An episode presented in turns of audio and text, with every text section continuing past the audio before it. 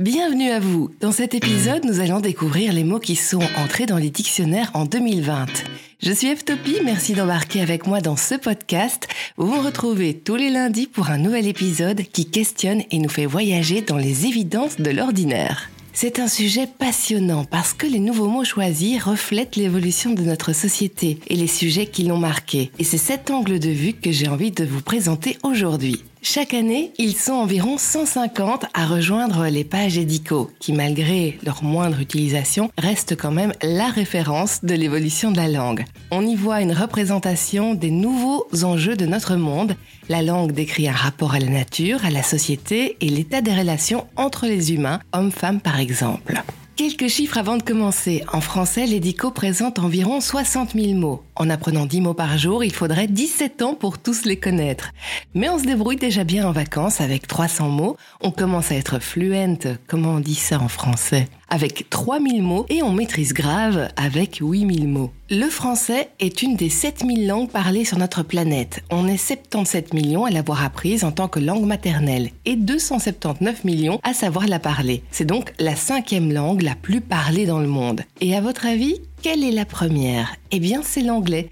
379 millions de personnes l'ont apprise en langue maternelle. À cela s'ajoutent 750 millions de personnes qui le parlent. On est effectivement énormément à l'apprendre. Et ce succès le fait dépasser de peu le mandarin, qui représente quand même 917 millions de personnes en langue maternelle. Mais alors, comment sont choisis ces 150 nouveaux mots? Des monnaies, d'autres disparaissent, d'autres encore se modifient ou changent carrément de sens. Une langue est vivante. Le but du Larousse, du Robert ou du Dico de l'Académie française est de s'assurer que les mots utilisés par les citoyens et citoyennes, qui vont rester à long terme dans l'usage, donc ils ne sont pas un effet de mode, se retrouvent bien dans le Dico. Mais ils ne choisissent pas tous les mêmes mots. Chacun choisit donc à sa manière avec des grosses différences. Si le Larousse et le Robert se montrent plus ouverts en ajoutant des termes comme ubérisé, s'ambiancer ou troller, l'Académie française est plus sélective et plus fermée, sous couvert bien sûr de préservation de la langue française. Un peu comme les Québécois, ils font de la résistance aux anglicismes. Pour eux, les big data par exemple sont des mégadonnées. Pour le choix, la fréquence d'un mot est importante. Les dicos font donc une veille et passent au crible l'ensemble des productions littéraires ou culturelles. Films, journaux, livres, émissions. Un premier tri débouche sur environ 500 mots, ensuite ils sont soumis à un processus de vote et le choix final atteindra environ les 150 mots.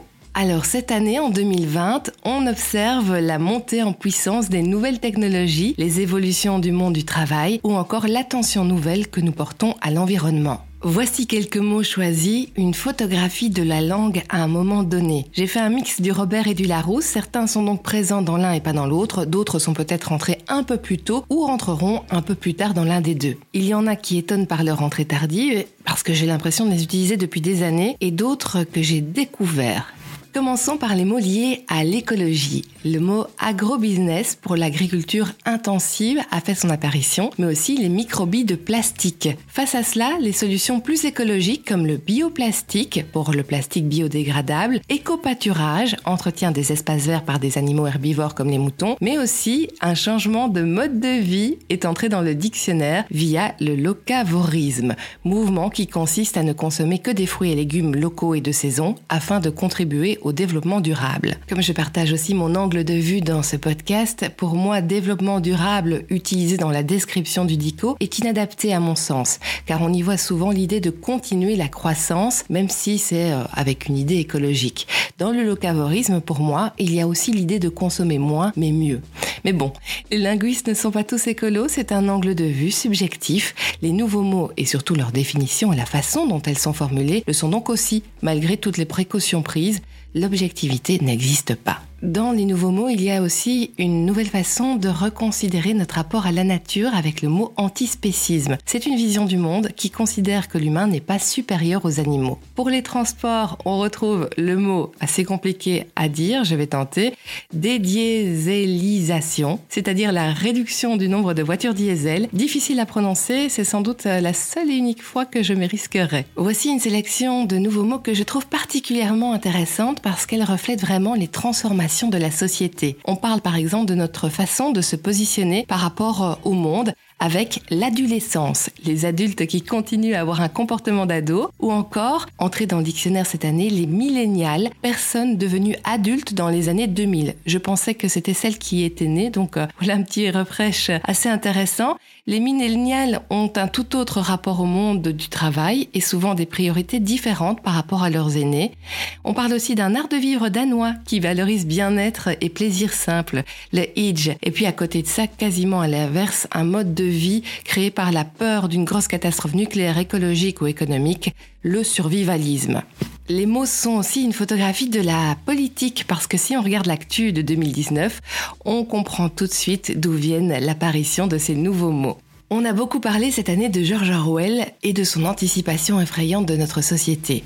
L'adjectif orwellien vient donc d'entrer dans le Robert, se dit d'un état totalitaire et déshumanisé. Le nouveau mot vidéo-verbalisation, verbalisation à l'aide de caméras de surveillance, est une illustration parfaite de cet adjectif. Mais même si bizarrement les gilets jaunes ne sont pas rentrés dans le dico, d'autres mots semblent venir directement de leur actu. C'est le cas d'anticasseurs, visant à réprimer les délits commis dans les manifestations, mais aussi trans partisans qui dépassent les clivages politiques, sans oublier les mots démocrature, régime politique mêlant les apparences démocratiques et un exercice autoritaire du pouvoir, ou encore oclocratie, gouvernement par les foules, la multitude. Au niveau des relations entre les humains, on voit que l'attention à davantage d'égalité apparaît dans le dico et ça c'est plutôt réjouissant. C'est à la dessinatrice Emma que l'on doit cette entrée dans le dico. Grâce à son travail, elle a popularisé le mot charge mentale, le poids psychologique que fait peser, plus particulièrement sur les femmes, la gestion des tâches domestiques et éducatives. Un mot qui a eu énormément de résonance chez de nombreuses femmes.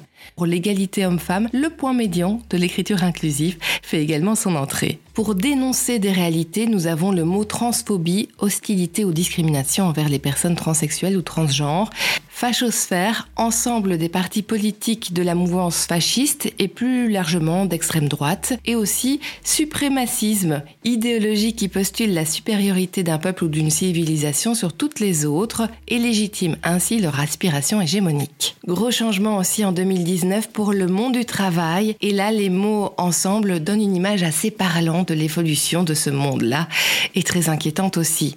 Nous avons d'abord les méthodes. On a introduit les mots coworking et aussi hackathon, processus créatif qui consiste à faire travailler ensemble et sans interruption des volontaires pendant 24 à 48 heures pour faire émerger de nouvelles idées mais aussi l'inverse du burn-out, le bore-out, syndrome d'épuisement professionnel dû à l'ennui provoqué par le manque de travail ou son manque de sens. Ou encore slasher, on en a déjà parlé dans un précédent podcast, personne euh, généralement de la génération Y qui exerce plusieurs emplois ou activités à la fois. Je rajoute euh, par envie ou contraint financièrement de le faire. Et vraiment très prégnant, un mot qui parle des travailleurs pauvres, la smicardisation, c'est la tendance à l'augmentation du nombre de salariés dont la rémunération est durablement bloquée au SMIC ou à un niveau proche de celui-ci. Les évolutions technologiques aussi ont fait rentrer quelques mots, des concepts pas nouveaux mais dont on parle de plus en plus dans le grand public. C'est le cas de Big Data, Blockchain, Deep Learning, le Darknet, l'Internet caché et crypté et les crypto-monnaies. Des mots qui pointent les conséquences, le cyberharcèlement, la datacratie, gouvernance par les données numériques et le cyber-djihadisme. Elles ont énormément d'impact sur notre vie quotidienne. Les grosses entreprises du web, les GAFAM, font enfin leur entrée dans le Larousse partie non propre. Il s'agit bien sûr de Google, Apple, Facebook, Amazon et Microsoft, mais aussi l'ubérisation, qui signifie rendre obsolète un modèle économique existant via notamment l'utilisation de plateformes numériques. Sans oublier le transhumanisme dont on risque de parler de plus en plus, c'est un courant de pensée selon lequel nos capacités physiques et intellectuelles pourraient être accru grâce aux progrès scientifiques et techniques. Je me suis amusée à aller chercher les mots typiquement belges qui viennent également d'entrer dans le dico. Ils font partie des 2000 mots qui représentent la francophonie. Et on commence par le dagobert, un mot typiquement wallon même, puisque ce fameux sandwich porte le nom de club à Bruxelles. Pour moi, c'est un jambon fromage crudité, mais le dico est beaucoup plus vague. Il le présente comme une demi-baguette de pain garnie d'aliments froids. Il paraît qu'à Namur, c'est Wikipédia qui le dit, le mot dagobert est un nom générique pour tout.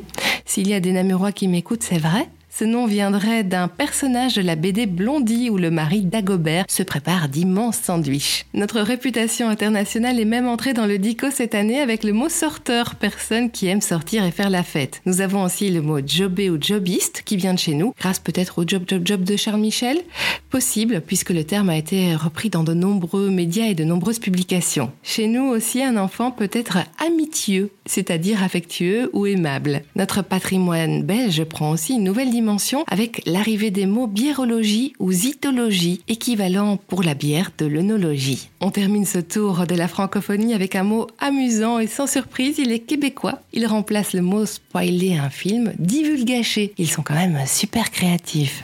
Il y a des mots qui sonnent parfois durement aux oreilles des amoureux de la langue française, mais vous ne pouvez plus reprendre quelqu'un qui vous dit que la situation est un peu malaisante, autrement dit gênante. Le mot est bien entré dans le Robert et il existait en vieux français en fait. Bref, voilà, notre petit tour se termine. Il ne tient qu'à nous à faire exister davantage les jolis mots comme empathie, bienveillance, équité, amour, joie, humanité. Alors pourquoi ne ferions pas entrer plus de jolis mots dans la langue française ou peut-être aller en déterrer quelques anciens?